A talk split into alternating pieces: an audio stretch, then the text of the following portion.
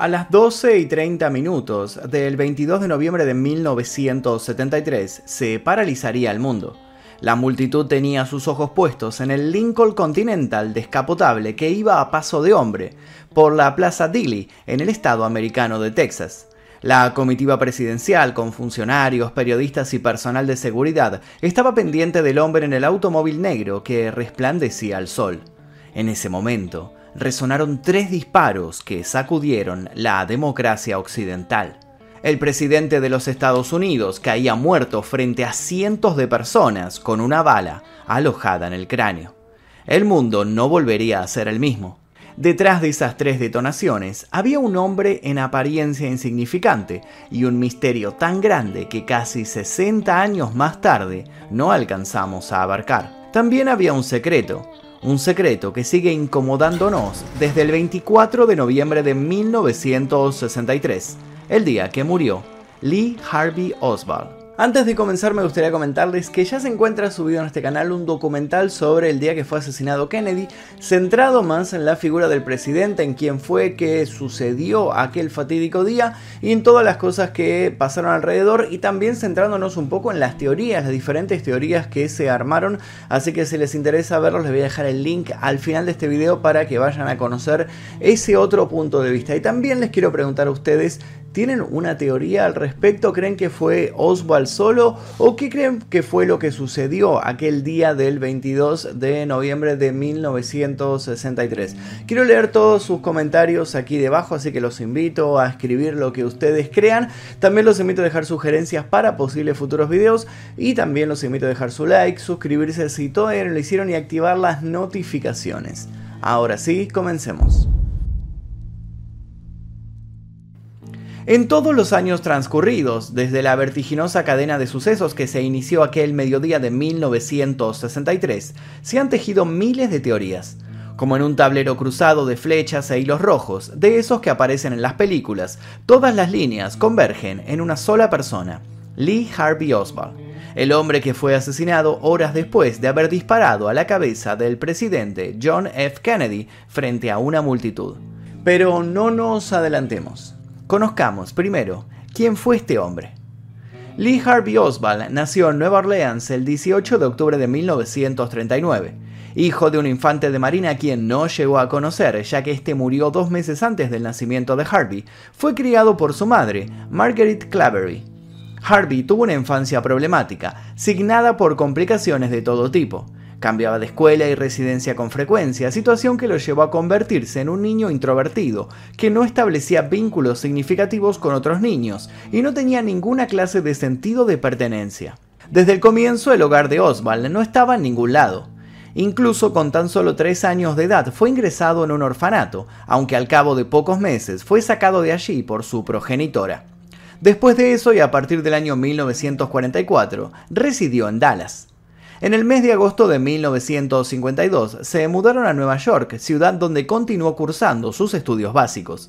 Allí, su particular personalidad se hizo notar. Una personalidad tan acentuada que llamó la atención de las autoridades. Oswald faltaba a clases y era a todas luces un inadaptado que no seguía las reglas de las instituciones educativas. Alertados por esto fue sometido a una concienzuda observación en el hospital Youth House. El psiquiatra a cargo de la evaluación, el doctor Renatus Hartox, describió a Oswald como inmerso en una vida de fantasía vívida, girando en torno a los temas de la omnipotencia y el poder, a través del cual trata de compensar sus deficiencias y frustraciones actuales. El doctor Harstock detectó una alteración del patrón de personalidad con características esquizoides y tendencias pasivo-agresivas, recomendando un tratamiento continuo. Pero el examen no solo reveló eso. También se hizo evidente que el joven Oswald poseía una inteligencia superior a la media, acompañada de una pobre capacidad emocional con tendencias a la evasión y a la soledad. Lee Harvey Oswald pasaba la mayor parte del día leyendo literatura marxista y viendo la televisión. En el año 1954 regresó a su ciudad natal, donde siguió fracasando en los estudios. En octubre de 1956, Oswald dejó la escuela para unirse a los Marines. Nunca obtuvo su diploma de la escuela secundaria. En este punto había residido en 22 ubicaciones y asistido a 12 escuelas. Tenía 17 años. Pensaron mucho que estaba destinado a no tener un futuro, pero entonces Oswald sorprendió a todos. Oswald se alistó en el Cuerpo de Marines de los Estados Unidos el 24 de octubre de 1956. Su entrenamiento principal fue en operaciones de radar, actividad que requería una autorización de seguridad. Un documento de mayo de 1957 establece que se le otorgó la autorización final para manejar asuntos clasificados. En la base de la Fuerza Aérea Kisler en Mississippi, Oswald terminó séptimo en una clase de 30 en el curso de operador de control y advertencia de aeronaves. Como todos los Marines, Oswald recibió entrenamiento y fue evaluado como tirador. En diciembre de 1956 obtuvo una puntuación de 212 que estaba ligeramente por encima de los requisitos para ser designado como francotirador. En mayo de 1959 su puntuación bajó a 191, lo que redujo su calificación a tirador regular. Se ha dicho que el disparo que terminó con la vida de JFK nunca pudo ser realizado por un tirador mediocre y que incluso un tirador experto tenía muy pocas posibilidades de acertar, sobre todo después de que los dos primeros disparos hubieran fallado, generando el caos entre los agentes de seguridad. Oswald no era ni lo uno ni lo otro. La ambigüedad, una vez más, jugaba a favor de las teorías conspirativas. La estadía de Oswald en el cuerpo de Marines también fue problemática fue sometido a una corte marcial después de que accidentalmente se disparara en el codo con una pistola de calibre 22 no autorizada.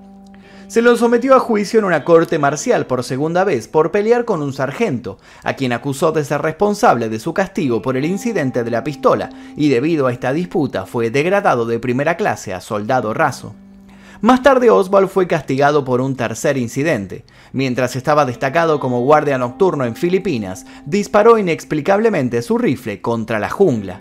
Se licenció por petición propia un año antes del tiempo obligatorio, en septiembre de 1959, alegando que tenía que cuidar de su madre. Sus planes, en realidad, eran otros. Con 1.500 dólares que había ahorrado como marín, Oswald viajó a la Unión Soviética en octubre de 1959. Su intención era nacionalizarse en ese país, atraído desde su adolescencia por las doctrinas del marxismo. Al ser rechazada su petición por las autoridades rusas, Oswald entró en uno de los frecuentes procesos depresivos e intentó suicidarse en un hotel de Moscú cortándose las venas de la mano izquierda. Obtuvo una residencia temporal y trabajó como operario de una fábrica en la ciudad de Minsk. En abril de 1961 se casó con Marina Nichlayeva Prusakova, de 19 años. Inmediatamente después de la boda, Lee Harvey Oswald solicitó a la embajada estadounidense su repatriación a los Estados Unidos. En junio de 1962 regresó a su país junto a Marina y su hija recién nacida. Parecía que haber formado una familia lo había apaciguado, pero ya sabemos que muchas veces las cosas no son lo que aparentan. En marzo de 1963, Oswald usó el alias de Aid Hitler para comprar por correo un rifle carcano de segunda mano de calibre 6.5 por 30 dólares. También compró un revólver calibre 38 Smith Wesson. Oswald intentó matar al mayor general estadounidense retirado, Edwin Walker, el 10 de abril de 1963. Posteriormente al asesinato de JFK se concluyó que Oswald había disparado con el rifle carcano a Walker a través de una ventana desde menos de 30 metros de distancia, mientras que Walker se sentaba en su escritorio en su casa de Dallas. El disparo falló y solo pericias parciales posteriores indicaron, aunque no definitivamente, que Oswald había sido el autor del atentado. El mayor Edwin Walker era un ferviente anticomunista, lo que encajaría con los motivos que Oswald pudiera tener para intentar asesinarlo. Pero es recién después del asesinato de JFK que se relacionaría Lee Harvey Oswald con este hecho. Oswald regresó a Nueva Orleans en abril. Allí intentó abrir una filial del Comité Fair Play for Cuba de Fidel Castro e intentó infiltrarse en una organización anticastrista. Nunca fue autorizado a abrir esa filial, pero Oswald siguió adelante extraoficialmente y sin respaldo del Comité Nacional. Llegó incluso a aparecer en un programa de radio donde participó en un debate abierto sobre política. Viajó a México donde solicitó una visa de tránsito hacia Cuba, pero no la consiguió, ya que se necesitaba la aprobación soviética, que no obtuvo. Esto ocurrió 11 días antes del asesinato de JFK y se presume que el plan de Oswald era huir rápidamente luego de consumar el atentado. Y es así como nuestra historia vuelve al comienzo. El 22 de noviembre de 1963, el presidente John F. Kennedy llegó a Dallas. La ruta de la comitiva presidencial debía pasar justo por delante del Texas School Book Depository, donde trabajaba Oswald. A las 12.30 del mediodía, la caravana de la comitiva presidencial llegó a la Plaza Dilly. Tras pasar por el edificio donde Oswald estaba apostado, se oyeron tres disparos.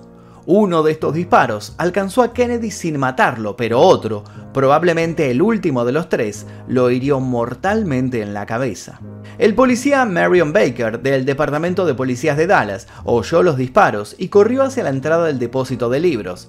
Al llegar al segundo piso, vio a un hombre que entraba toda prisa a una habitación.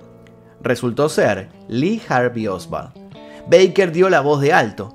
En ese momento el encargado del personal, Roy Trulli, le dijo al policía que se calmara, que Oswald era un empleado del lugar. Increíblemente Oswald tomó un refresco de una máquina expendedora y se retiró del lugar rumbo a su casa.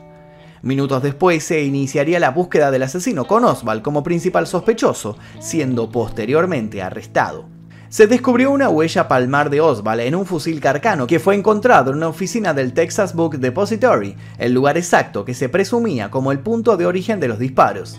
Al ser interrogado por la policía de Dallas, Oswald negó en todo momento haber participado en el asesinato de John F. Kennedy. Lee Harvey Oswald se definió a sí mismo como un chivo expiatorio. El 24 de noviembre de 1963, cuando la policía de Dallas trasladaba a Oswald a la cárcel del condado, Jack Ruby, cuyo nombre completo era Jacob Leon Rubinstein, un empresario de dudosa reputación y sospechoso de mantener vínculos con la mafia, le disparó a quemarropa. Todo frente a las cámaras que lo televisaban en directo. Dato de color que no puede pasarse por alto. Ruby fue testigo estrella de Richard Nixon en 1947 frente al Comité de Actividades Anti-Estadounidenses. El disparo fue letal. La autopsia revelaría que la bala había perforado virtualmente todas las estructuras anatómicas significativas, incluyendo el estómago, vaso, hígado, aorta, diafragma, un riñón, la vena cava inferior y la vena renal. Oswald moría en el hospital poco tiempo más tarde. Jack Ruby, el hombre que mató a Lee Harvey Oswald, murió de cáncer el 3 de enero de 1967. En su última declaración, cuando ya la enfermedad era irreversible y la muerte inminente, repitió cosas que ya durante su juicio desconcertaron al público. Rubinstein dijo no recordar nada desde el momento en que se dirigió al furgón policial donde se encontraba Oswald, escoltado por la policía. Su siguiente recuerdo era ser inmovilizado por los guardias en el suelo. Jack Ruby no tenía manera de saber la hora exacta en que se realizaría el traslado de Oswald. Dijo encontrarse allí por casualidad y que fue la curiosidad lo que lo llevó a acercarse al furgón. Pero hay algo más.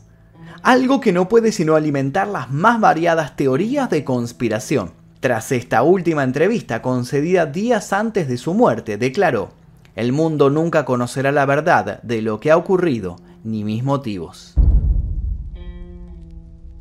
En la ciencia criminalística una de las primeras premisas que se establecen es el móvil del crimen, es decir, cuál es la motivación detrás de un ilícito. Es a partir de esa premisa que parte una investigación en su largo y a veces imposible camino a la resolución.